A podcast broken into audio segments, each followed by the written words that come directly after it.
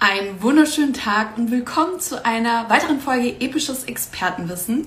Heute geht es um ein wahnsinnig spannendes Thema, interessiert mich besonders, und zwar das Thema Unverträglichkeiten äh, und um genau zu sein, was passiert in deinem Darm? Also warum haben wir Unverträglichkeiten und was können wir vielleicht sogar dagegen machen?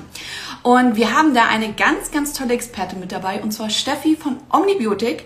Omnibiotik äh, haben wir euch schon öfters mal vorgestellt. Äh, deswegen freue ich mich, dass sie heute ihr Expertenwissen mit uns teilt. Und jetzt schalte ich sie mal dazu.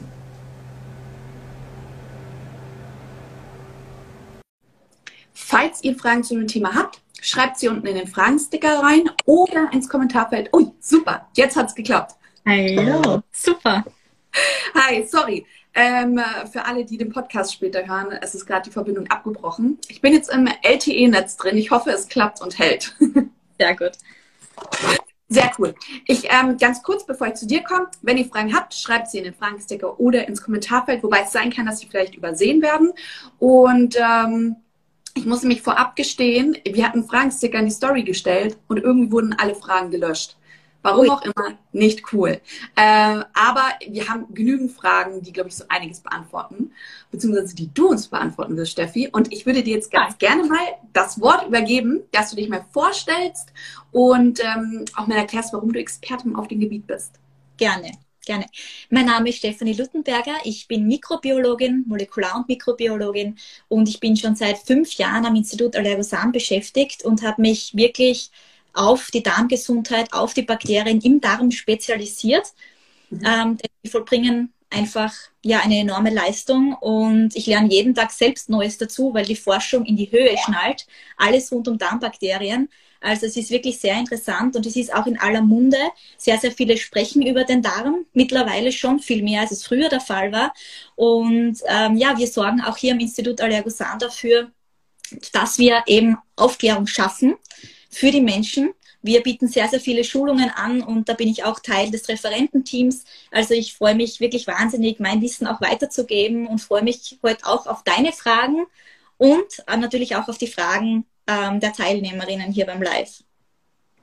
Sehr cool. Ja, ich muss dir da auch gleich absolut recht geben. Ich bin tatsächlich das erste Mal auf den Darm gestoßen mit Unreinheiten mhm. und war beim Hautarzt und bin dann zur Apotheke und die hat mich wirklich, die hat mich aufgelöst gesehen, weil halt ich einfach nicht mehr weiter wusste. Ja. Und sie war die erste, die mir gesagt hat, ich meine, ich war da 16 oder 17, schau, lass dir mal deinen Darm checken mhm. oder versuch mal einen Darmaufbau oder sowas in die Richtung. Das war so mein erster Kontaktpunkt dazu und ähm, habe dementsprechend auch irgendwie gesehen, wie sich da so ein Wandel irgendwie wieder stattgefunden hat. Mhm. Magst du vielleicht einmal auch ganz kurz erklären, was Omnibiotik ist, weil du ja beim Institut Allergosan arbeitest? Gibt es irgendwie was Spezielles, was Omnibiotik ausmacht? Ja, also Omnibiotik ähm, ist unsere Marke. Das sind unsere Multispezies-Probiotika. Und wir legen eben sehr, sehr viel Wert darauf, dass wir auch mit Multispezies-Probiotika arbeiten. Das heißt, mit mehreren Stämmen in einem Produkt. Das ist eben sehr wichtig. Wir haben ja im Darm auch nicht nur ein Bakterium, sondern 500 verschiedene Arten, also Billionen von Bakterien. Und diese Arten arbeiten auch miteinander zusammen. Und genau das wollen wir natürlich auch in einem probiotischen ähm, äh, Produkt haben, dass wir ein Bakterien in den Darm schicken können. Denn es passiert ganz, ganz schnell, dass unser Gleichgewicht im Darm kippt. Mhm. Und sind Probiotika auch wirklich erforderlich und oft vonnöten und können oft wirklich ähm, ja, verschiedenen ähm, Symptomen auch entgegenwirken. Mhm. Und wir machen mit Omnibiotik, mit unseren Probiotikern sehr, sehr viele Studien. Ähm, also die Kliniken, Unikliniken, aber auch Landeskrankenhäuser kommen, kommen auf uns zu, wollen mit uns Studien machen mit dem Produkt. Das heißt, wir sind wissenschaftlich geprüft. Alle Omnibiotikprodukte können, ähm, also hinter jedem äh, Omnibiotik steht auch eine Studie, mindestens eine, wir haben aber massiv viel. Also die Menschen da draußen können auch wirklich sicher gehen, mit Omnibiotika haben sie was ja, wissenschaftlich Fundiertes in der Hand.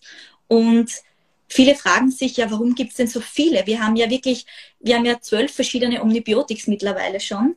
Ähm, und jedes Omnibiotik enthält eine andere Kombination von Bakterienstämmen, mhm. weil jedes Team an Bakterien, aber auch jedes, jedes einzelne Bakterium etwas anderes kann. Man kann sich das vorstellen wie eine Fußballmannschaft. Man braucht einen Stürmer, man braucht Verteidiger, man braucht auch einen Torwart. Und genauso ist es auch bei den Bakterien. Das heißt, mhm. wir brauchen ein gutes Team an Bakterien um ähm, ja, einen gesundheitsfördernden Effekt zu erhalten. Und deshalb fokussieren wir uns auf verschiedene ähm, Indikationen, auf verschiedene ja, Symptome, Erkrankungen und schauen, welche Bakterien passen am besten dazu. Und deshalb gibt es auch ganz, ganz viele verschiedene. Super. Mega gut erklärt. Ähm, wie gesagt, ich habe es ganz am Anfang schon gesagt, wir verwenden Omnibiotik-Produkte ja auch. Ähm, ich persönlich habe es jetzt dann auch vermehrt verwendet, weil ich Antibiotikum nehmen musste, sollte im äh, Endeffekt und äh, war dann sehr dankbar dafür.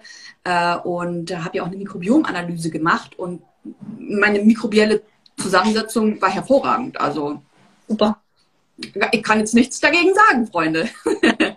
okay. Dann, bevor wir jetzt zum Thema Unverträglichkeiten kommen, vielleicht mal so ein bisschen die Basis. Was passiert denn bei der Zersetzung unserer Nahrung im Darm? Mhm. Ähm, wie, kann man sie, wie kann man sich die vorstellen mhm. und ähm, welche Rolle spielen da tatsächlich dann die Darmbakterien? Ja, gern. Also wenn man sich das einmal vorstellt, wir essen etwas und es gelangt einmal in unseren Magen und vom Magen weiter in den Zwölffingerdarm, in den Dünndarm.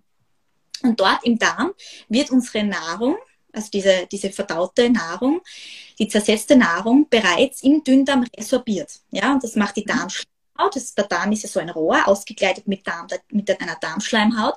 Und die Darmschleimhaut ist nichts anderes als ganz ähm, viele Zellen, die nebeneinander, dicht gepackt nebeneinander stehen und, und dicht gepackt sind. Ja? Mhm. Das ist unsere Darmschleimhaut. Mhm. Und auf die Darmschleimhaut sitzen unsere Bakterien. Und die, sowohl die Bakterien als auch die Darmschleimhaut bildet praktisch unsere Darmbarriere und die öffnet sich für Nährstoffe, Vitamine, Mineralstoffe, alles, was unser Körper also braucht, Kohlenhydrate etc., resorbiert praktisch unser Dünndarm und, mhm. geht, und gibt es ans Blut weiter. Und so wird unser mhm. Organismus gut versorgt. Aber, und das ist eine ganz wichtige Eigenschaft, unsere Darmbarriere ist in der Lage, Krankheitserreger, verschiedene Giftstoffe, Schadstoffe ähm, praktisch nicht dadurch passieren zu lassen. Und das ist die Eigenschaft der Darmbarriere, dass da nichts durchdringt, was uns schaden könnte. Ja? Mhm. Das ist wie unsere Darmschleimhaut. Und die Bakterien sind da, spielen da eine enorme Rolle, weil sie natürlich für Kolonisationsresistenz sorgen. Je mehr gute Bakterien wir auf dieser Darmschleimhaut sitzen haben, desto weniger Krankmachende können sich natürlich ansiedeln. Und mhm. deshalb ist die ist es sehr wichtig, dass wir gute und gesundheitsfördernde Bakterien im Darm haben, die uns aber auch natürlich beim Zersetzung der Nahrung auch helfen. Mhm. Denn die futtern ja mit uns. Wir leben mit den Bakterien in Symbiose. Das heißt, sie, wir schaffen Lebensraum für sie, sie bekommen auch Nahrung von uns. Und im Gegenzug produzieren die Bakterien für uns ganz, ganz wichtige Stoffwechselprodukte, die für uns wirklich lebenswichtig sind. Zum mhm. einen zum Beispiel Vitamin K oder Vitamin B12, das der Körper ja nicht mhm. selbst kann, das wird von unseren Bakterien produziert. Als Dankeschön, dass sie da leben dürfen, als Dankeschön, dass sie da mit uns mitessen dürfen. Ja?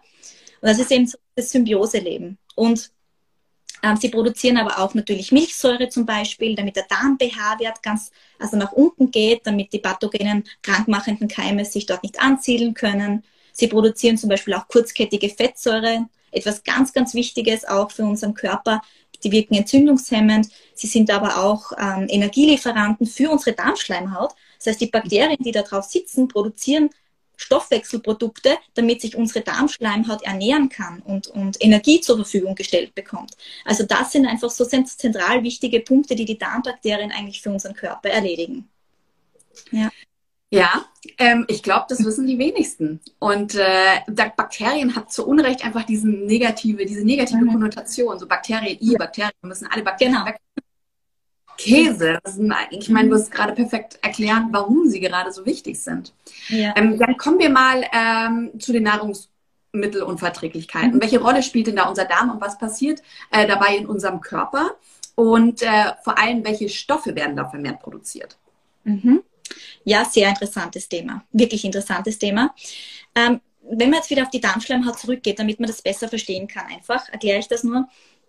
Es ist so, dass dieses Gleichgewicht an guten Bakterien enorm wichtig ist. Dieses Gleichgewicht ist aber sehr sensibel. Das kann schnell mal kippen, wenn man zum Beispiel Medikamente wie Antibiotika einnimmt. Denn Antibiotika, die killen nicht nur irgendwelche krank, also nicht die, die krankmachenden Keime, sondern auch natürlich unsere guten. Ja, ein Antibiotikum unterscheidet nicht zwischen gut und böse. Das heißt, ein Antibiotikum genau, kann genauso gut unsere gute Darmflora ausradieren. Ähm, das zum Beispiel trägt bei. Stress ist ein wahnsinnig ähm, unterschätzter Faktor. Auch Stress lässt verschiedene Darmbakterien im Darm ja, absterben. Und dadurch reduziert sich praktisch unsere Artenvielfalt. Denn unser Darm lebt von den verschiedenen Arten. Und wenn die Artenvielfalt reduziert ist, wenn wir weniger Darmbakterien auch im Darm haben, dann nutzen das natürlich krankmachende Keime sofort oder auch unerwünschte Bakterien, um sich zu vermehren und ähm, ja, nehmen dann Überhand in unserem Darm. Das kann zu Entzündungen im Darm führen. Ja? Also Medikamente als Ursache, Stress als Ursache, falsche Ernährung, zu viel Zucker, das werden wir vielleicht heute auch noch besprechen. All das kann dazu führen, dass unsere Darmbakterien ähm, oder unsere Artenvielfalt drastisch, drastisch reduziert wird. Ja? Wenn jetzt pathogene Keime und so weiter überhand nehmen aufgrund dessen, dann entzündet sich unsere Darmschleimhaut. Ja? Mhm. Was dann passiert ist, dass unsere Darmschleimhaut, die ja dicht gepackt ist eigentlich und wirklich diese Schadstoffe und Krankheitserreger nicht durchlässt, die wird durch die Entzündung löchrig. Ja? Mhm. Und wenn die Darmschleimhaut löchrig wird, dann können verschiedene Nahrungsbestandteile, die normalerweise weiter in den Dickdarm wandern, durch den Dünndarm ins Blut gelangen. Oder mhm. verschiedene Krankheitserreger können dadurch passieren. Und dieses nennt man Leaky Darm. Das hat vielleicht schon jemand gehört, Leaky Gut. Mhm. Und ein, ja, ich sage jetzt einmal, der Grund dafür, dass Nahrungsmittelunverträglichkeiten entstehen, aber dass auch sehr, sehr viele andere Erkrankungen geschehen, zum Beispiel auch ein geschwächtes Immunsystem, weil ja unser Immunsystem reagieren muss, wenn hier mhm. praktisch die Passage ähm, genutzt wird von Krankheitserregern oder Bestandteilen, die unser Körper nicht kennt, Allergene zum Beispiel. Da entwickeln mhm. sich sehr schnell Allergien, aber eben auch die Unverträglichkeiten. Warum ist das so? Das ist eine sehr interessante Frage. Nahrungsmittelunverträglichkeiten sind eigentlich hm, oder kommen zustande aufgrund eines Enzymmangels. Das mhm. Darmschleimhaut stellt ja verschiedene Enzyme her, mhm. damit die Nahrungsbestandteile verstoffwechselt werden können. Beispiel Laktose. Wenn wir jetzt eine Milch trinken, dann kommt die Laktose natürlich in unseren Dünndarm. Damit wir die Laktose verstoffwechseln können, muss natürlich unsere Darmschleimhaut Enzyme produzieren, um diese auch verdauen zu können. Ja. Was macht die Laktase, das Enzym? Und wenn die Laktase aber von der Darmschleimhaut nicht ausreichend produziert wird, dann kann die Laktose nicht verstoffwechselt werden. Die kann dann nicht ins Blut gelangen und wandert dann weiter in den Dickdarm. Und im Dickdarm freuen sich natürlich die Bakterien über Zucker, denn die, die, die haben, feiern eine Party, die können da jetzt essen und lernen etwas Neues kennen, verstoffwechseln diese Laktose, aber unter Gasbildung. Methan zum Beispiel, H2 und so weiter. Und dadurch bläht sich der Bauch auf und dadurch hat man dann die enormen Schmerzen, was eine Laktoseintoleranz mit sich bringt. Das heißt, wenn unsere Darmschleimhaut löchrig ist, wenn die Darmschleimhaut entzündet ist, dann können Enzyme, Verdauungsenzyme nicht mehr ausreichend produziert werden und dadurch entstehen diese Unverträglichkeiten. Ja boah, das war jetzt so viel Information, äh, dass ich mir gerade dachte, okay, ah, und dann so und dann hier und dann, hm. also das bedeutet also quasi, wenn diese Darmschleimhaut so ein bisschen geweitet ist, ja. wenn wir dann quasi ähm, wieder darauf achten, dass wir uns besser nähern oder dass wir unseren Stress reduzieren, dann gibt es die Möglichkeit aber, dass wir sie wieder schließen, oder? Ja, und das ist der Punkt. Zum Glück, dass man es rückgängig machen kann. Okay. Natürlich, also es dauert natürlich seine Zeit denn der Darm, der regeneriert sich ja nicht von heute auf morgen wieder. Das dauert seine Zeit. Das kann sechs Monate dauern, das kann zwölf Monate dauern, je mhm. nachdem, wie stark natürlich der Darm. Das ist äh, gut zu wissen, weil ich glaube, ganz, ganz viele denken, ja, ich nehme jetzt mal zwei Monate irgendwas an, oder nee, noch besser, ich nehme jetzt zwei Wochen was ein oder halte mich zwei Wochen an einen neuen Lebensstil und schon ist alles wieder gut. Aber das, mhm. ich glaube, das vergessen die meisten, dass es wirklich ja. lange dauern kann. Ja. Und dann noch die Frage, weil ja auch die Frage im Raum stand, welche Stoffe werden äh, vermehrt produziert. Bei Allergien ist es ja so, dass wir Histamine ausschütten. du kannst mir jetzt auch gleich berichtigen. Ich erkläre das zum Beispiel immer im Sommer. Ich habe eigentlich eine extreme Gräserallergie. Also ich hatte auch Tage, da konnte ich wirklich nicht aus dem Haus gehen, weil ich weder gesehen habe noch im Endeffekt, ich war einfach schlapp, kaputt, paniert ohne Ende. Mhm. Und ähm, habe mir das immer so erklärt, okay, gut, ich schütte Histamine aus, wenn ich eine Allergie habe. Jetzt habe ich so ein Glas, ich stelle es zumindest immer so vor, wo halt Histamine reinpassen. Wenn das Glas voll ist und ich jetzt auch noch histaminreiche Lebensmittel esse, dann mhm. schwappt es halt über und dann passiert quasi die Reaktion. Dadurch, dass ich dann Beispiel genau in dieser Phase darauf achte, weniger histaminreiche Lebensmittel zu essen, mhm. weniger aus dem Glas oder aus der, aus der Dose. Ähm, Tomaten insbesondere aus der Dose, Dose lasse ich weg, ähm, Auberginen und so weiter. Dann funktioniert's. Ist das jetzt nur ein rein persönliches Empfinden oder findet es tatsächlich so im Körper statt? Und ist es auch bei Unverträglichkeiten so? Ähm, ja, jein. Also man muss einmal unterscheiden. Allergie und Unverträglichkeit ist eigentlich was komplett anderes, weil Unverträglichkeit mhm. ist nicht logisch. Bei der Allergie, da hat das Immunsystem praktisch ähm, gegen das Allergen Antikörper gebildet. Das heißt, unser mhm. Immunsystem reagiert sofort auf einen Bestandteil, den wir zu uns nehmen. Bei Nahrungsmittelunverträglichkeit mhm. Ist es wirklich nur ein Enzymmangel, den man rückgängig machen kann. Allergien kann man in den seltensten Fällen rückgängig machen, weil unser Immunsystem mhm. das schon gespeichert hat, dass ähm, sie gegen dieses Allergen kämpfen müssen. Ja? Das ist ein großer Unterschied auf jeden Fall. Ähm, wenn du jetzt die Histaminintoleranz zum Beispiel ansprichst, also bei Allergien generell wird Histamin ausgeschüttet. Das ist aufgrund der Mastzellen der Fall, weil eben die mhm. Antikörper praktisch auf den Mastzellen liegen.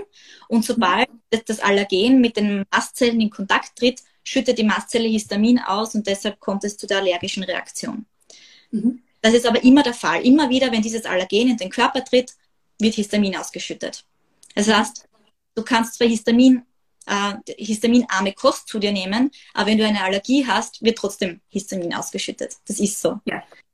Wenn jetzt bei einer Nahrungsmittelunverträglichkeit, bei einer Histaminintoleranz, ist es ja auch wieder das Gleiche eigentlich, das Beispiel, das ich vorher schon genannt habe. Wir brauchen ein Enzym im Darm, das wird aber auch in der Darmschleimhaut gebildet, um mhm. das Histamin abzubauen. Mhm. Und wenn eben die Darmschleimhaut nicht gut funktioniert, wenn die entzündet ist, dann kann unser Darm nicht ausreichende Menge von diesem Enzym produzieren. Okay. Und dann kommen wieder diese typischen Symptome einer Histaminintoleranz. Und da ist jede, das ist bei jeder Person unterschiedlich, weil jede Person unterschiedliche Mengen an Enzym produziert. Mhm. Das einen vertragen mehr und haben erst nach einer, nach, können vielleicht noch, äh, ja, die können ausreichend Tomaten essen und die können ähm, ausreichend Parmesan noch essen und haben erst vielleicht am Abend, wenn sie dann noch irgendwas, noch Stress dazu kommt, vielleicht dann erst eine Reaktion. Und die einen mhm. reagieren schon, wenn sie nur eine Scheibe Parmesan essen, zum Beispiel mhm. jetzt. Ja. Beim Histamin. Das ist dann immer unser, diese Toleranzgrenze ist dann bei den Personen auch unterschiedlich und kommt eben auch auf die Darmbeschaffenheit dann drauf an. Ja. Und ich weiche jetzt voll von unserem Leitfaden ab, aber das ist gerade so ein spannendes Thema. Wenn wir jetzt quasi diese Enzymausschüttung haben, du sagst, manche haben es mehr, manche haben es weniger. Genau. Gibt es die Möglichkeit, indem wir quasi unsere Darmbakterien beeinflussen, dass wir dann auch die Enzymausschüttung Ausschüttung beeinflussen? Oder ist jetzt zum Beispiel Typ Mensch, der wenig ausschüttet, damit irgendwie muss ich damit abfinden? Nein, eben. Also durch eine Darmschleimhautregeneration mhm. kann man Darmschleimhaut wieder regenerieren. Das okay. heißt, die erholt sich wieder wodurch mhm. die Darmschleimhaut wieder in der Lage ist, diese Enzyme zu produzieren, um das Histamin abzubauen. Ist natürlich wieder ein längerer Prozess, wie vorher mhm. schon besprochen, aber es ist möglich. Und die wenigsten wissen, die finden sich einfach damit ab ein Leben lang. Die haben eine Fructoseintoleranz oder Histaminintoleranz mhm. und die damit ab und ja, ich esse halt einfach kein Histamin mehr. Wissen aber nicht, dass man eigentlich was dagegen machen kann. Mhm. Ja, ich finde den Ansatzpunkt mit den Enzymen auch, der ist tatsächlich für mich ähm, in der Kombination relativ neu. Also ich persönlich hatte tatsächlich noch nicht die, die Verbindung von den Enzymen und den Darmbakterien so stark auf dem Schirm. Das finde ich auch sehr spannend. Ja. Das ist, glaube ich, mein Lieblingswort jetzt, glaube ich, in diesem Livestream. Die meisten kennen das Enzym, das ist die DAO, die Diaminoxidase. Mhm. Das wird auch beim Blut dann bestimmt, die DAO. Jeder Histaminintolerante kennt dieses Enzym wahrscheinlich. Der hat sich mhm. mit dem beschäftigt. Aber eben diese DHO wird in unserer Dünndarmschleimhaut eben produziert. Und die Dünndarmschleimhaut zu regenerieren ist eigentlich ganz einfach. Es gibt sehr, sehr viele Mikronährstoffe. Jede Zelle, Beispiel Das ist. Ähm, Jetzt warst du ganz kurz weg. Kannst du ja. das nochmal wiederholen? Jede Zelle? Jede Zelle, zum Beispiel ähm, Lecithine oder L-Glutamin zum Beispiel. L-Glutamin ist eine äh, mhm. wichtige Amino und das ist wichtig als Baustein unserer Zelle, ja. Oder auch die Lecithine. Jede Zellmembran besteht mhm. aus Phospholecithinen. Das heißt, wenn wir Lecithine, L-Glutamin, Zink zum Beispiel auch oder verschiedene B-Vitamine zuführen, dann kann das die Darmschleimhaut wieder nähren und wieder aufbauen. Also das sind sehr, sehr wichtige Mikronährstoffe, die man da empfehlen kann.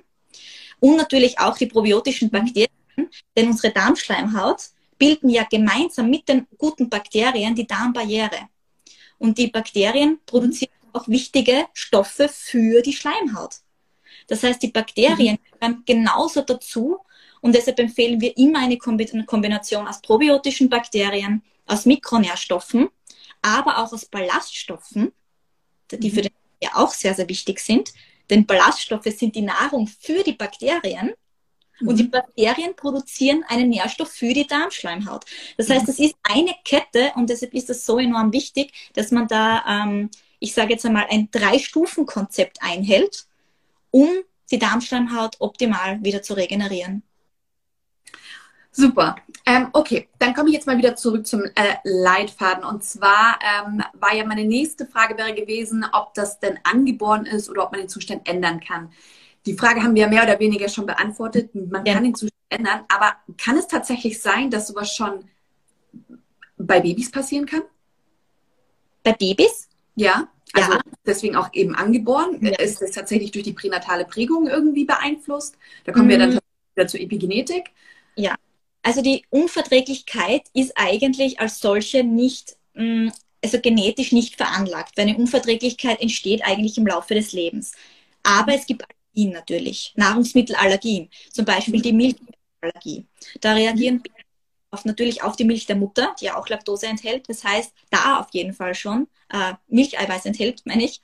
Und Milcheiweiß ist eine Allergie, weil, unser, weil das Immunsystem auf das, auf das Eiweiß der Milch reagiert. Ja? Und das ist eine Allergie und dann, die bekommt man im Laufe des Lebens nur mehr schwer weg. Also die besteht meistens länger. Es ist immunologisch. Die Nahrungsmittelunverträglichkeiten können im Laufe des Lebens entstehen, was sehr, sehr interessant ist, denn vor allem Babys, die bei Kaiserschnitt zur Welt kommen, leiden oder haben ein höheres Risiko, eine Nahrungsmittelunverträglichkeit oder Allergien im Laufe des Lebens zu ähm, bekommen. Kann ich bestätigen. Ja. Also es gibt ja auch tatsächlich, das habe ich gelesen, ähm, ich hoffe, ich spreche es richtig aus, Vaginal Seeding, ähm, mhm. wo man quasi dann, ich weiß nicht, wie die direkte ähm, Anwendung stattfindet, aber dass man quasi dann die Bakterien aus der Scheidenflora am Ende über das Baby streicht, damit es quasi gleich mal sein Immunsystem stärkt. Genau. Ähm, Okay, und ähm, dass aber tatsächlich jetzt zum Beispiel eine geöffnete Darmschleimhaut schon bei einem Baby stattfindet, ist unwahrscheinlich. Das ist eher unwahrscheinlich, ja. Das ist okay. unwahrscheinlich, weil ähm, die Darm, der Darm bildet sich, ähm, der ist eigentlich voll ausgebildet, also dass da schon Löcher im Darm drin sind, ähm, hätten wir jetzt noch nicht beobachtet oder hätte ich auch in keiner mhm. Studie gelesen. Mhm. Ähm, man, was vielleicht interessant ist, dass sich der Darm des Kindes in den ersten drei Lebensjahren entwickelt. Also mhm. auch Flora oder das Mikrobiom. Darmflora ist eigentlich ein sehr veralteter Begriff, den gewöhne ich mir immer ab. Aber die meisten Menschen kennen das Darmmikrobiom eher unter dem Namen Darmflora. Absolut. Ähm, wichtiger ist Darmmikrobiom. Und das ähm, wird in den ersten drei Lebensjahren eigentlich entwickelt sich da und ab dem dritten Lebensjahr ist eigentlich die Darmflora völlig entwickelt. Mhm. In der Zeit, in den ersten drei Lebensjahren, ist es, ist es deshalb auch mh, mm, nicht so gut, wenn schon Antibiotika gegeben werden in den ersten drei Lebensjahren, weil da wirklich alles aus dem Gleichgewicht kommt. Und auch mhm. da wir sehen in Studien, dass Kinder, die in den ersten drei Lebensjahren eben Antibiotika bekommen haben, vor allem Kinder im ersten Lebensjahr, dass da auch wieder das Risiko an Allergien zu erkranken oder Nahrungsmittelunverträglichkeiten zu bekommen oder an Übergewicht zu leiden etc. Da gibt es schon ähm, sehr, sehr viele Erkrankungen, die man damit dann assoziiert, ja. Ähm, gerade jetzt in dem Fall gibt es ja auch manchmal einfach ähm, Momente, wo es nicht anders geht. Ich glaube insbesondere ja. bei Babys, ja. da ja. ist man einfach hilflos und wenn halt einfach es gegeben ist und das die Option ist, ich meine, es ist ja nicht, Antibiotika gibt es ja nicht umsonst, das hat ja auch vielen Leben gerettet. Gibt es da, ähm, hast du da zufälligerweise irgendwie einen Tipp, was man da machen könnte, damit es halt in der Zukunft nicht so enorme Auswirkungen hätte? Genau, also wir empfehlen eben während der Antibiotikatherapie schon Probiotika zuzuführen, damit ja. man diesen Verlust an Bakterien ähm, entgegenwirken kann. Das heißt, wenn man ständig ähm, Probiotika, ständig Bakterien nachliefert, dann, können, dann, dann sterben einfach nicht so viele ab und der Darm kann sich schneller regenerieren, weil ja immer Bakterien zugeführt werden. Und das verhindert eben das Überhandnehmen von krankmachenden Keimen. Mhm. Denn das ist auch das Prinzip der, der, des Durchfalls, weil man kennt es vielleicht, man nimmt ein Antibiotikum und man hat Durchfall.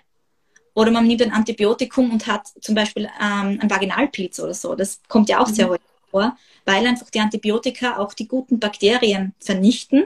Und deshalb mhm. ist es wichtig, gut nachzuführen, um genau solchen ähm, Dingen entgegenwirken zu können, wie Durchfall oder Scheidenpilz zum Beispiel, ja.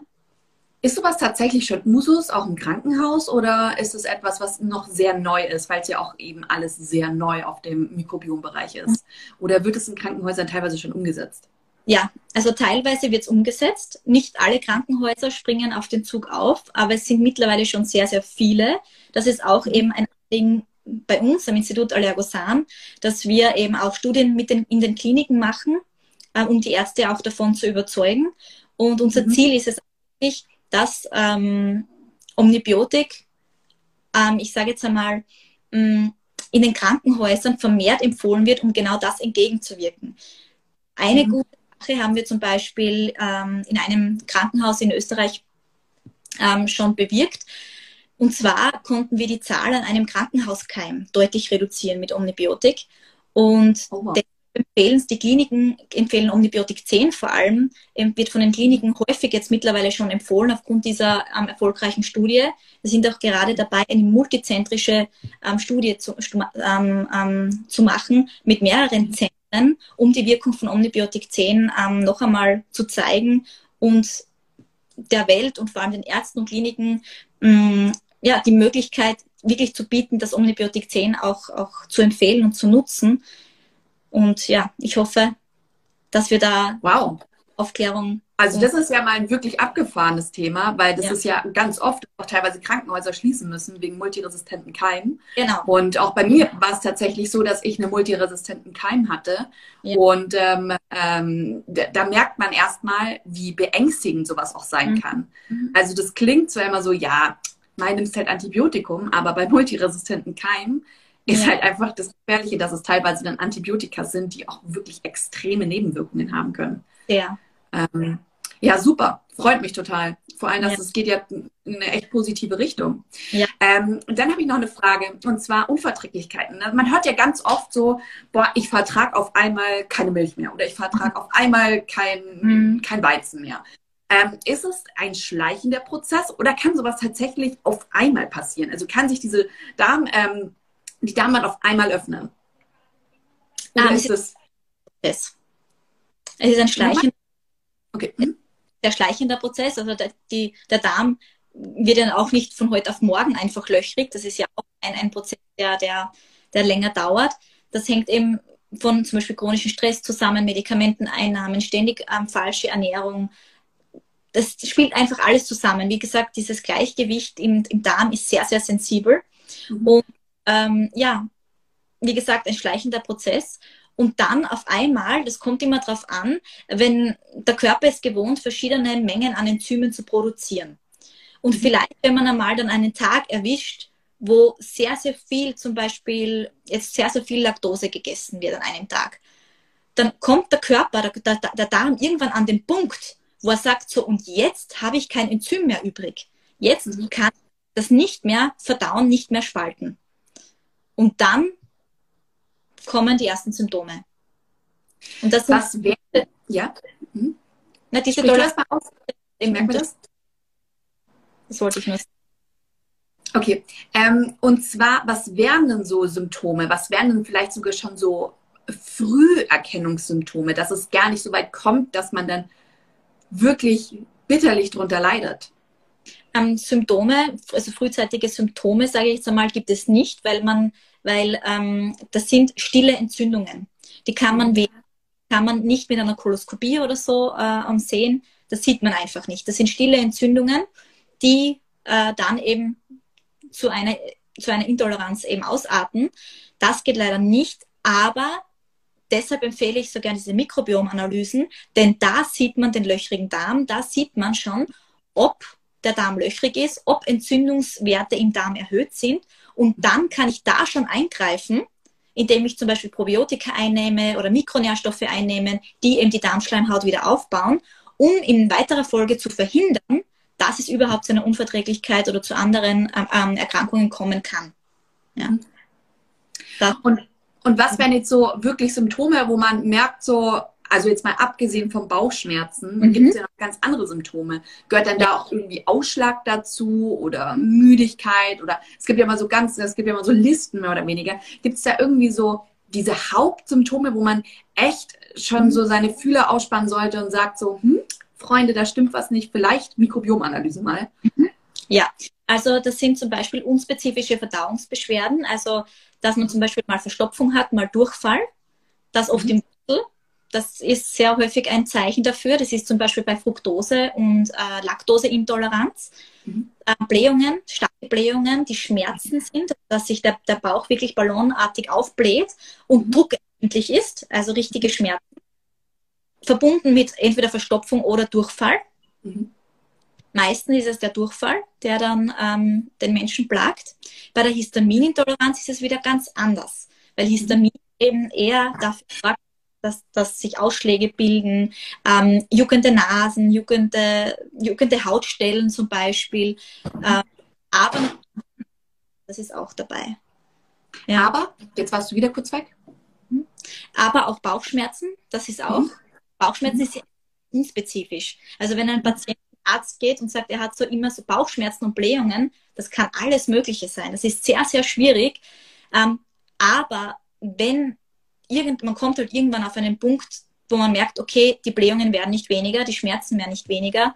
Und dann muss man verschiedene Nahrungsmittelunverträglichkeitstests machen, Allergietests, um wirklich zu finden, was das Problem ist.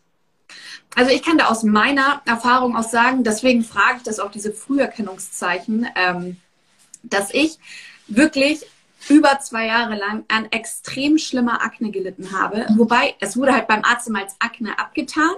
Mhm. Aber ich wusste, das ist was anderes. Das hat immer fürchterlich wehgetan. Es waren richtig Pusteln, die ich am Körper hatte. Es hat gejuckt. Das hat sich dann wieder angefühlt, als ob mir jemand ins Gesicht geschlagen hätte. Und bei mir hat sich das dann ähm, ich habe das tatsächlich nur, weil wir beim Kamuschka-Haus dabei waren und ähm, wir da gänzlich auf Nüsse verzichtet haben. Mhm. Und ich habe mir nach der Woche gedacht, hey, irgendwie geht's mir besser. Und dann habe ich aber, ich habe das gar nicht damit assoziiert gehabt. Dann waren wir ein zweites Mal dabei und dann hatte ich das wieder. Und dann dachte ich mir, was könnte es denn sein? Und dann waren es tatsächlich die Nüsse. Und seitdem ich das weggelassen habe, aber natürlich auch getriggert mit Stress und so weiter, weil ich glaube auch einfach, dass mein Darm, der ist geschunden gewesen. Ich meine, ich hatte zehn Jahre lang Bulimie und Magersucht. Da mhm passieren ganz andere Dinge im Darm, ähm, dass ähm, ich das dann erst gemerkt habe. Ja. Also ich glaube, das ist echt manchmal schwieriger, als man denkt. Und mhm. ähm, ich denke, dass man echt prinzipiell auch immer mal seinen Darm auf dem Schirm haben sollte. Ich glaube, bei jeglichen Krankheiten. Ja, auf alle Fälle. Okay, dann ähm, haben wir eh schon so einiges geklärt. Ähm, dann noch die Frage, das hatten wir vorhin schon angesprochen, welche Rolle hat das Leaky Gut Syndrom bei Unverträglichkeiten und ähm, können da Präbiotika, Multispezies Präbiotika auch präventiv wirken? Ja, eben weil die Darmschleimhaut, weil man ja durch die Bakterien eben diese Darmbarriere stärkt. Darmbarriere mhm. besteht aus Bakterien aus der Darmschleimhaut. Und ähm, wie gesagt, wenn man diesen löchrigen Darm wieder schließen möchte, dann ist es einfach wichtig, dass diese Barriere vollständig wieder aufgebaut wird, nämlich mit den gesundheitsfördernden Bakterien, aber auch mit den Vitalstoffen, um die, um die, die Schleimhaut zu unterstützen. Also man kann das auf jeden Fall sehr gut schließen. Wir haben sehr, sehr viele Studien zum Leaky Gut gemacht und wir haben immer ähm, den Leaky Gut Parameter im Stuhl gemessen. Das ist ein eigener Parameter. Und wir konnten wirklich zeigen, dass man durch die Gabe von Multispezies Probiotika ähm, diesen Parameter wirklich auch wieder auf den Normalwert bringen kann und somit das Leaky Gut schließen kann. Okay. Und das bereits nach vier Wochen Einnahme. Aber ich habe jetzt eine Unverträglichkeit, bedeutet nicht gleich, ich habe ein Leaky Gut Syndrom. Aber Leaky Gut Syndrom bedeutet gleichzeitig, ich habe Unverträglichkeiten, richtig? Ähm, es kommt drauf an. Es kommt drauf an. Es sind Entzündungen im Darm und wenn die Darmschleimhaut entzündet ist, dann ist sie auch meistens löchrig, weil man muss sich vorstellen, die, die Zellen, die sind entzündet und durch diese Entzündung werden sie löchrig. Ja? Das heißt, ähm, wenn die Darmschleimhaut zum Beispiel diese Enzyme nicht ausreichend produzieren kann, dann steckt meistens auch eine Entzündung dahinter und das assoziiert, ist auch meistens assoziiert auch mit einem Leaky Gut. Ja? Also ich musste suchen ähm, von Nahrungsmittelintoleranten, die wirklich jetzt, ähm, wo man das, den Zonulinwert gemessen hat. Also ich, ich glaube, dass jeder Nahrungsmittelintolerante auch ein Leaky Gut hat. Ja, es kann natürlich sein, dass sich das äh, mit der Zeit verbessert. Und wenn es sich natürlich verbessert, dann verträgt man die Lebensmittel wieder mehr. Ja, und das ist, mhm. das merkt man auch, dass es besser wird, weil sie einfach größere Mengen von diesen Nahrungsmitteln wieder vertragen. Aber es trotzdem noch mhm. sein kann, dass ein zu viel trotzdem noch Symptome auslösen kann. Aber das heißt einfach, dass der Darm vielleicht noch nicht vollständig regeneriert ist. Also das kann wirklich eine Zeit lang dauern. Und wenn man sich zum Beispiel auch wieder herantasten will, mhm. dann sollte man das sehr langsam tun. Zum Beispiel, man sollte mal sechs Monate schauen, dass man wirklich gar nichts von diesem Nahrungsmittel isst, das man nicht verträgt. Gar nichts. Mhm. Zusätzlich eben die Darmschleimhaut aufbaut mit Probiotika, Präbiotika, mit Vitalstoffen. Und nach sechs Monaten versucht mal langsam dieses Nahrungsmittel wieder zu essen und zu sehen, okay, geht es mir schon besser oder nicht. Okay. Man kann Bionanalysen noch machen, um zu sehen, okay, hat sich das verbessert im Darm? Und dann erst vielleicht wieder versuchen, die Nahrungsmittel zu essen. Aber so in der, in der, in die Richtung würde ich das dann angehen und probieren wieder. Auch ein wichtiger Punkt. Ich war nämlich Kandidat. Ich habe Darmaufbau gemacht. Jetzt gönne ich mir erstmal schön Pizza mit Käse. Also all das, was ich all die Jahre nicht essen konnte. Ja. Und habe direkt einen riesigen Ausschlag am Körper bekommen und dachte mir, vielleicht doch nicht. Aber ich bin auch Kandidat gewesen. Ich habe mir gedacht, oh, hat gut funktioniert. Jetzt esse ich die kommenden Tage auch wieder mal. So mhm. einfach, weil es mir jetzt gerade geschmeckt hat und weil ich jetzt im Urlaub war und ich mir es ja. mitgenommen habe und es muss ja weg. War ein mhm. Fehler. Also ja, ich muss es auch, glaube ich, nochmal versuchen, so schleichend mhm. wieder integrieren zu lassen. Genau. Ist es sogar vielleicht sogar sinnvoll, sowas schleichend wieder in den Alltag zu integrieren, auch jetzt in Bezug auf unsere Darmbakterien? Weil ich mich ganz oft frage, Gluten bedeutet ja nicht gleich böse. Nein. Gluten ist ja für viele Leute einfach ein Problem, weil sie es nicht verstoffwechseln können, weil sie vielleicht ein Leaky Gut Syndrom haben. Zöliakie ist nochmal was anderes, da ist es tatsächlich der Teufel. Aber ähm, macht es vielleicht dann sogar Sinn, wieder anzufangen, langsam Gluten in den Alltag zu integrieren? Oder Laktose oder wie auch immer? Das kommt drauf an. Also wenn man, wenn man, das kommt immer auf die Person drauf an. Wenn ich es möchte, wenn ich wieder den Wunsch habe, normal essen zu können, mhm. dann würde ich es auf jeden Fall probieren. Mhm. Wenn ich sage, ohne Gluten gut aus, es tut mir sogar gar gut, weil ich nicht ständig müde werde, weil mhm zum Beispiel ich habe überhaupt kein Problem mit Gluten, merke aber, dass ich dann doch relativ rasch müde werde dadurch. Mhm. Also ich verzichte freiwillig gern auf Gluten zum Beispiel.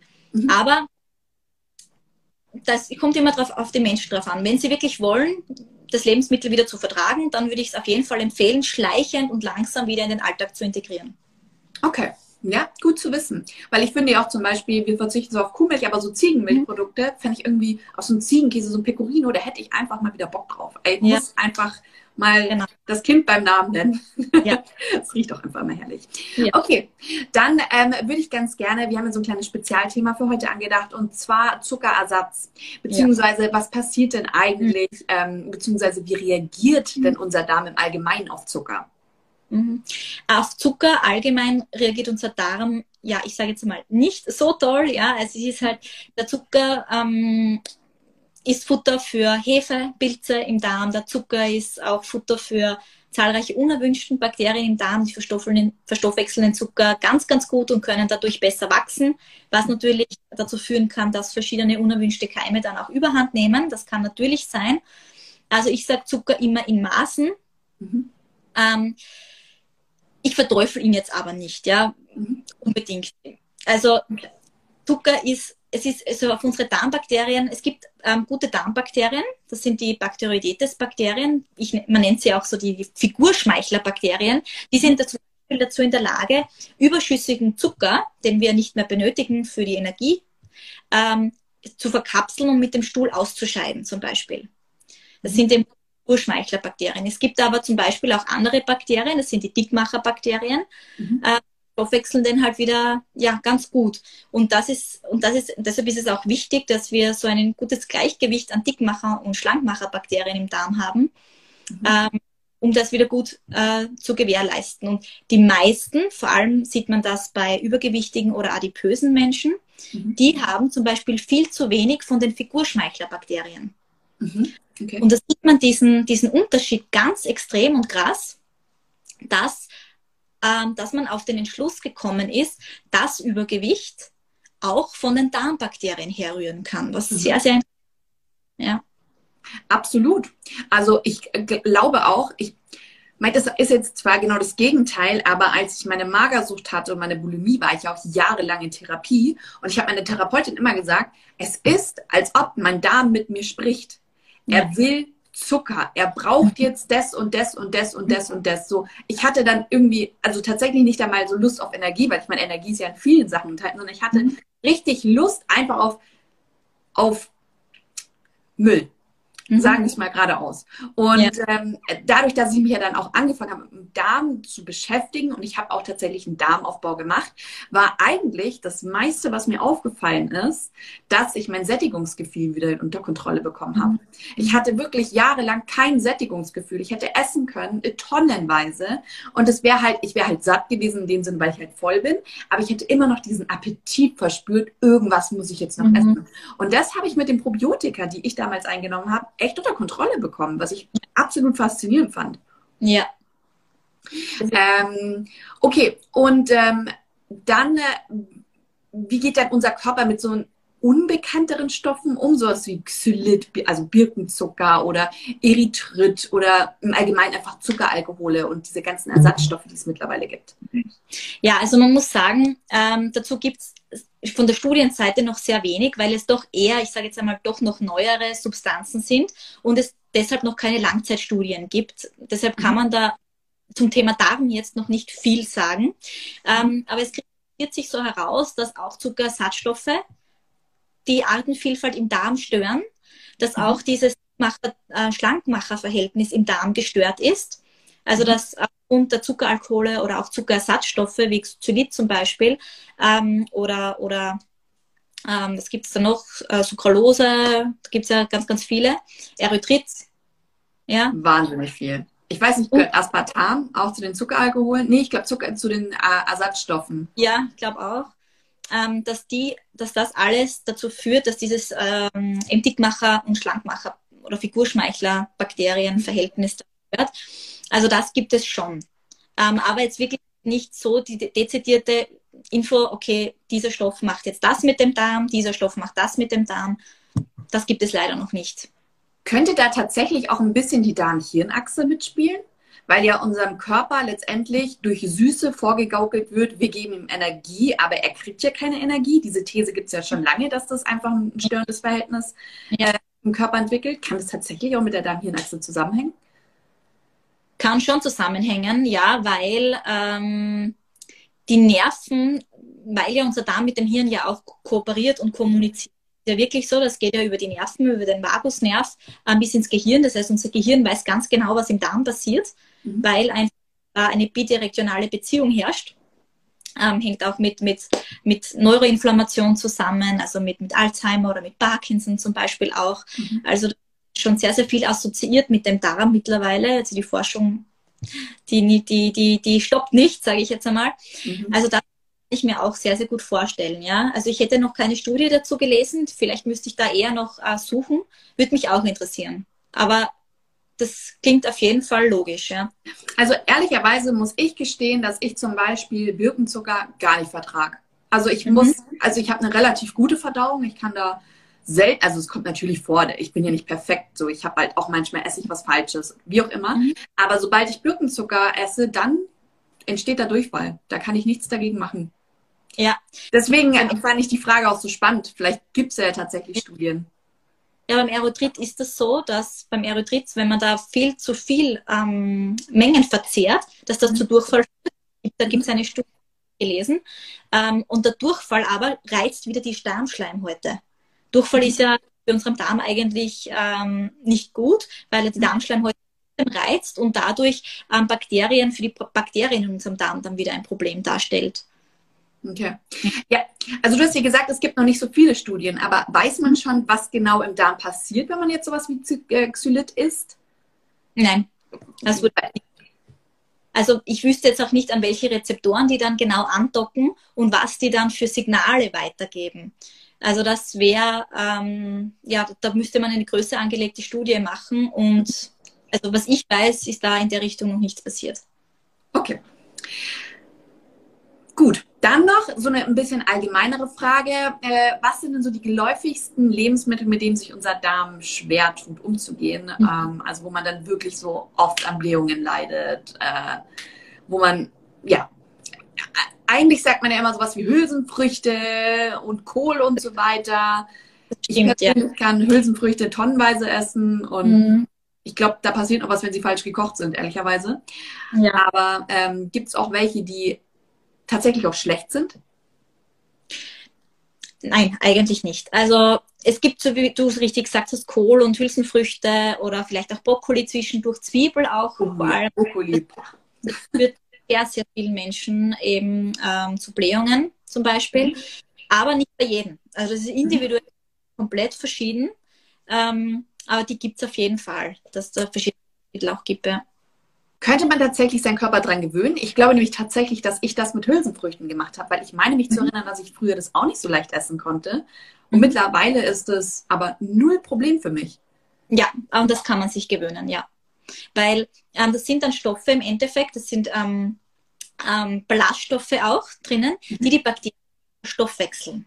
Mhm. Und man kann sich das so vorstellen, Ballaststoffe ist ja die Lieblingsspeise von unseren Darmbakterien. Mhm. Das heißt, wenn wir da enorme Mengen reinbringen, dann müssen die Bakterien mal damit klarkommen, dass so ein großes Nahrungsangebot müssen das erst müssen erstmal in der Lage sein, das zu verstoffwechseln kann sich das vorstellen, die feiern eine Riesenparty, weil dort ähm, so viel Nahrungsangebot herrscht. Die essen, essen, verstoffwechseln und produzieren aber auch zum Teil sehr viele Gase, mhm. wodurch Blähungen kommt. Und deshalb verträgt man Ballaststoffe ähm, oder enorme Ballaststoffe oft nicht gut. Und da ist eine einschleichende, ähm, einschleichende äh, Nahrungsaufnahme auf jeden Fall geboten.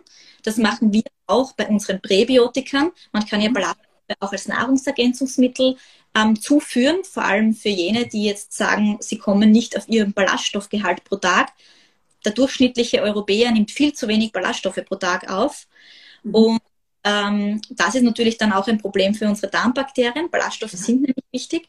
Aber ein zu viel an Bakterien, äh, zu viel, äh, ein zu viel an Ballaststoffen kann natürlich dann für Blähungen sorgen, wenn man es nicht gewohnt ist. Und auch da empfehlen wir immer eine einschleichende Dosierung oder einschleichende Einnahme.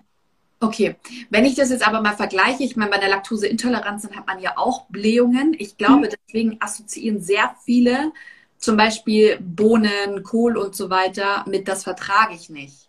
Mhm. Sollte man von dem Gedanken weggehen oder ähm, gibt es jetzt nochmal so einen relevanten Unterschied zwischen Milchprodukten und eben diese blähenden Lebensmittel wie Hülsenfrüchte? Mhm. Nein, also man kann jetzt beim Schmerz oder bei der Blähung allgemein nicht unterscheiden, woran es liegt. Mhm. Also es sein, dass der, dass der Mensch wirklich denkt, er verträgt den Kohl nicht. Mhm. Dabei Doseintoleranz zum Beispiel. Also es kommen viele Menschen erst sehr spät drauf, was sie haben, weil einfach diese Symptome so unspezifisch sind. Mhm. Das kann ja. alles sein, ja. Und wenn man etwas nicht verträgt oder wenn einem was nicht gut tut im Darm, dann sind es meistens so ein aufgeblähter Bauch oder eben Blähungen, also diese typischen Darmwinde. Ne? Mhm. Ja. Ja, super.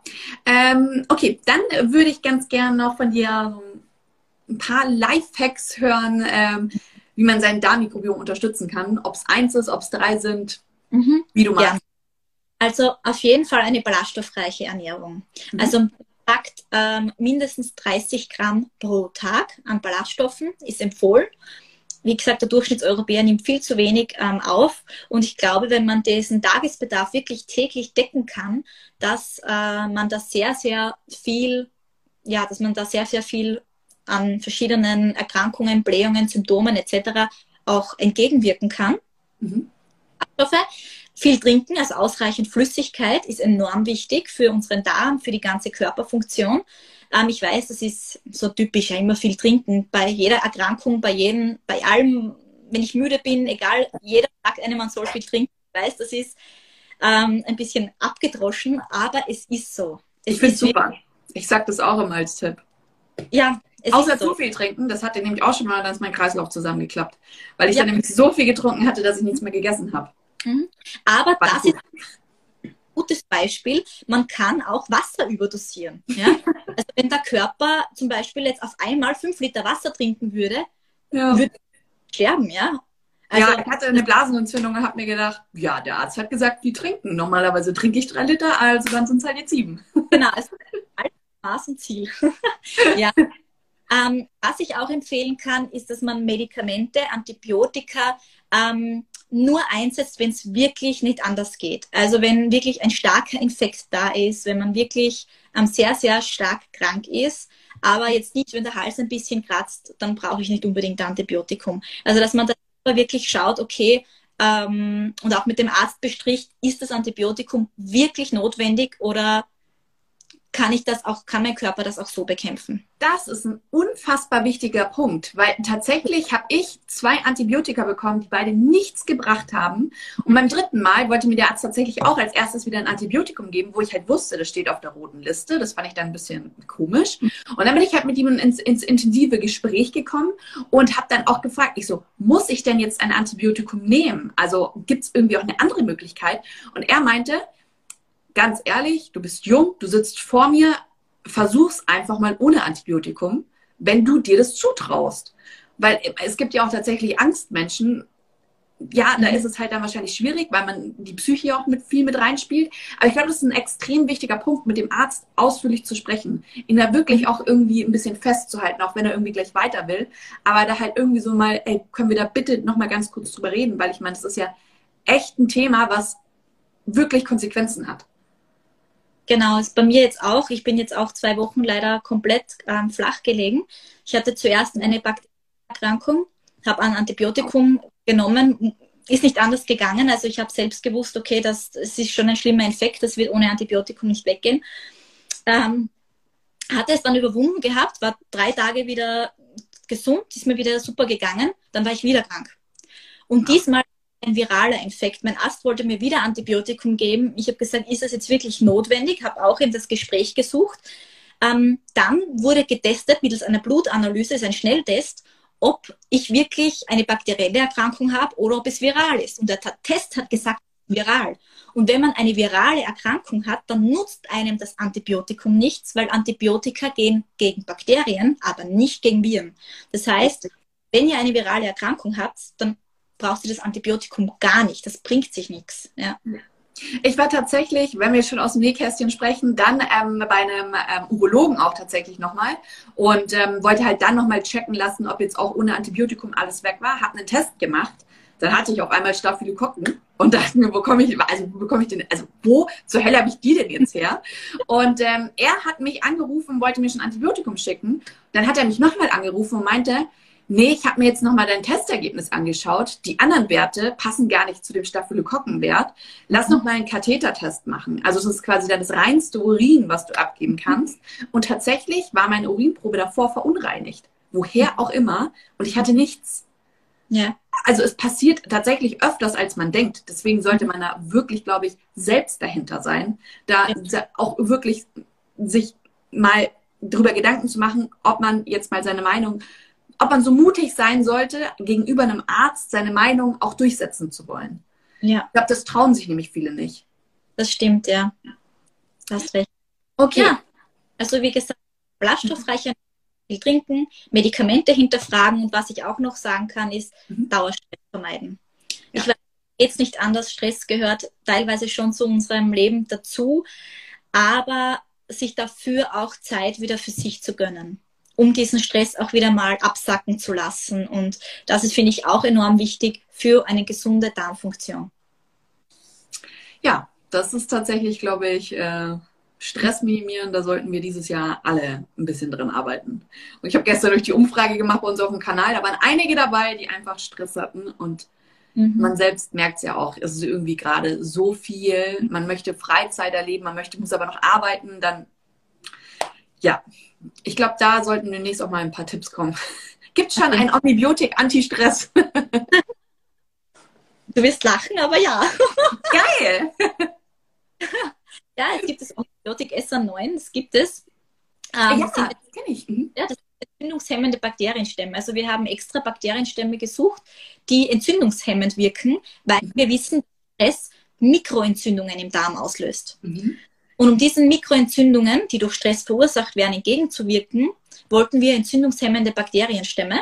Mhm. Und die haben wir im Omnibiotik SA9 mhm. und die wählen wir da. Und da haben wir eben super Studien mit Omnibiotik SA9. Da haben wir ja, 20 oder mehr Studien schon gemacht mit Omnibiotik SA9. Mhm. Und ähm, ja, also da kann ich wirklich dafür sprechen, dass die Darmschleimhaut, dass man da, dass das Leaky Gut verbessert wurde in den Studien, dass die Entzündungen runtergehen und ganz viel mehr. Ah.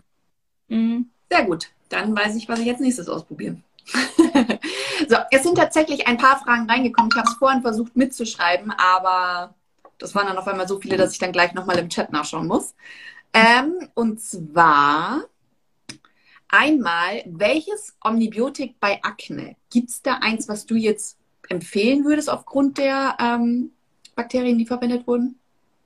Ähm, ja, und zwar, ich würde immer zuerst ähm, schauen, dass man den Darm einmal reinigt, sozusagen. Dass man eine Art Darmreinigung einmal durchführt, mhm. damit alles Schlechte mal aus dem Darm hinausgeht. Denn alles, was im Darm falsch läuft, spiegelt sich auch in unserer Haut wieder. Mhm. Deshalb empfehle ich da wirklich einmal eine Darmreinigung zu machen. Wir haben da so auch so ein, ähm, ein gutes Konzept, so eine Art Frühjahrs- oder Herbstkur. Da empfehlen wir das immer, dass man zum Beispiel den Darm einmal ähm, von Abfallstoffen befreit. Da haben wir so ein Fermentationsprodukt, also das ist also ein gegärtes Produkt mit ganz vielen Pflanzenstoffen, das heißt Mikrosan. Mhm. Dann kann man mal eine Darmreinigung durchführen und vom Omnibiotik-Seite her würde ich eher auf das Omnibiotik 10 gehen, mhm. weil das Omnibiotik 10 Bakterien enthält, die krankmachende Keime im Darm effektiv verdrängen kann. Und das ist auch das Produkt, das in den Krankenhäusern eben schon empfohlen wird, auch. Ähm, auch zur Antibiotikatherapie oder zum Beispiel auch zur Chemotherapie wird es von den Ärzten teilweise schon empfohlen, mhm. ähm, um eben Durchfall ähm, auslösende Bakterien im Darm auch zu verdrängen. Mhm. Also ich mit, mit dem mal beginnen, mhm. so circa vier Wochen. Und dann würde ich auf ein, ein Präparat oder auf ein anderes Multispezies-Probiotikum umsteigen, das den Darm wieder aufbaut. Zum Beispiel ein normales Omnibiotik 6. Mhm. Da haben wir Erfahrungen eigentlich gemacht bei Akne oder bei ähm, anderen ähm, Hauterkrankungen, zum Beispiel Neurodermitis, Psoriasis. Da haben wir auch sehr gute Rückmeldungen bekommen. Okay. Ähm, gibt es eins, äh, was du jetzt bei Reizdarm empfehlen würdest? Ja, da würde ich eben das, ähm, das Omnibiotik SA9 empfehlen mit den entzündungshemmenden Stämmen. Da haben wir auch gemacht mit Reizdarmpatienten, die innerhalb von vier Wochen eine deutliche Besserung auch der Beschwerden erfahren haben. Das Leaky Gut hatten verbessern können, weil bei Reizdarmpatienten ist auch ein Leaky Gut vorherrschend. Mhm. Also so mein Spezialthema, das ist ein sehr, sehr interessantes Thema. Und da haben wir auch sehr gute Erfahrungen mit Omnibiotik SA9, L-Glutamin, also alles, was auch entzündungshemmend ist und die Darmschleimhaut regeneriert. Okay. Dann eine Sekunde. Ich schaue hier mal weiter. Das gilt dann auch genau, weil die genaue Frage war ähm, bei Reizdarmtyp Durchfall, aber das gilt dann genau dafür auch. Ja, ähm, genau, aber beim Typ Durchfall würde ich eher wieder aufs Omnibiotik 10 gehen, weil wir da eben ähm, die, durch, die Bakterien verdrängen, die den Durchfall auslösen. Also ich würde mit dem Omnibiotik 10 starten, um wirklich sicher zu gehen, dass keine Bakterien im Darm sind, die den Durchfall immer wieder verursachen können. Mhm. Dann zum Beispiel auch noch ähm, Huminsäuren. Also ich bin ein riesiger Fan von Huminsäuren. Denn okay. Humin sind absolute Naturstoffe aus dem, aus, also sie stammen aus dem Huminstoff, also auch auf, aus, aus Humus oder Kohle eben wird das, wird das, ähm, wird das gewonnen. Und diese Huminsäuren, die legen sich wie ein schützender Film auf unsere Darmschleimhaut drauf, ja. Und alle Giftstoffe, die wir im Darm haben, alle Schadstoffe werden durch diese Huminsäuren gebunden und mit dem Stuhl dann austransportiert. Und gerade bei Reizdarm oder bei Durchfall ähm, würde ich so eine Kombination Omnibiotik 10 oder eben mit den Huminsäuren, ähm, das ist, heißt Activomin, mhm. das ist ein deutsches Produkt von einer anderen Firma, ähm, das empfehlen wir wirklich sehr, sehr gerne, weil wir von dem sehr, sehr begeistert sind. Okay. Ähm, dann hier eine Frage, woher weiß man, welche Bakterien eingenommen werden sollten, beziehungsweise welches Omnibiotik? Geht man da, sollte man da eine Mikrobiomanalyse machen? Geht man da von Symptomen aus? Geht man, also von Alltagsproblemen aus, so zum Beispiel, ich habe Stress, ich möchte jetzt das SR9 nehmen, oder gibt es da irgendwas, woran man sich ähm, richten könnte? Ähm, ja, also normalerweise empfiehlt auch die Apotheke da immer das richtige Omnibiotik. Also wir sind ja mit den Apotheken sehr gut in Verbindung. Wir haben sehr, sehr viele Apothekenschulungen. Die können sich, die Apotheker können sich ja bei uns auch zum zertifizierten Darmberater ausbilden lassen. Und mhm. sehr, sehr viele und Pharmazeuten nehmen das auch in Anspruch und können dann in der Apotheke den Kunden wirklich ähm, sagen, okay, die Beschwerden, Sie haben die und die Beschwerden, ich empfehle Ihnen das oder das Probiotikum. Es gibt aber auch bei uns die Möglichkeit anzurufen. Wir haben eine kostenlose Hotline. Da gelangen die Patienten direkt zu mir oder zu meinem Team, also meinen Kollegen Medvis. Und ähm, da kann man jederzeit E-Mails schreiben oder anrufen, bekommt auch eine persönliche Beratung, wenn man das möchte. Denn ich verstehe es, wenn ich Kunde bin und ich sehe diese breite Palette an Omnibiotik, ich wüsste auch nicht, welches wann. Aber das ist, das ist aber unsere Arbeit der Forschung. Also wir sehen einfach, die Bakterien ähm, haben sich bewährt bei zum Beispiel, was wir gesehen haben, beim metabolischen Syndrom zum Beispiel. Mhm. Oder diese Bakterienstämme bewähren sich vielleicht auch bei Migräne, weil auch da mhm. ein Durchgang hier ist, ja. Also es gibt schon verschiedene Indikationen und das ist auch unsere Qualität, dass wir Probiotika oder Multispezies-Probiotika indikationsspezifisch einsetzen können, aufgrund unserer Studien, die wir machen. Ich habe jetzt mal ganz kurz eine andere Frage, weil mir die gerade in den Sinn kam. Ähm, weil wir jetzt ja beide auch davon gesprochen hatten, dass wir einen bakteriellen Infekt haben. Können äh, Probiotika eigentlich dabei unterstützen vor bakteriellen Infekten, äh, sich, ähm, also halt, dass man sie nicht bekommt? Oder hat es wenig damit zu tun? Sehr viel sogar. Okay. Und da habe ich jetzt noch eine Stunde sprechen, okay. denn unsere Damen. Dann weiß ich, was unser nächster Livestream wird, by the way. Ja, unbedingt. Also Immunsystem ist ein wahnsinnig großes Thema, mhm. denn wir haben ja schon besprochen, alles, was wir zu uns nehmen, landet im Darm. Mhm. Das heißt, Darm muss unser Körper entscheiden zwischen gut mhm. und böse. Muss ich etwas tolerieren oder muss ich etwas angreifen? Ja. Das heißt, im Darm ist es also logisch, dass unser Immunsystem ähm, diese Leistung vollbringen muss. Und deshalb ist es auch klar, dass 80 Prozent des gesamten Immunsystems im Darm sitzt. Mhm. Das heißt, funktioniert der Darm nicht, funktioniert auch unser Immunsystem nicht gut. Das ja. ist ein. Und ähm, man kann über Darmbakterien das Immunsystem modulieren, weil auch unsere Darmbakterien, die mit uns ja gemeinsam leben, unsere Immunzellen beeinflussen kann. Ganz ein spannendes Thema.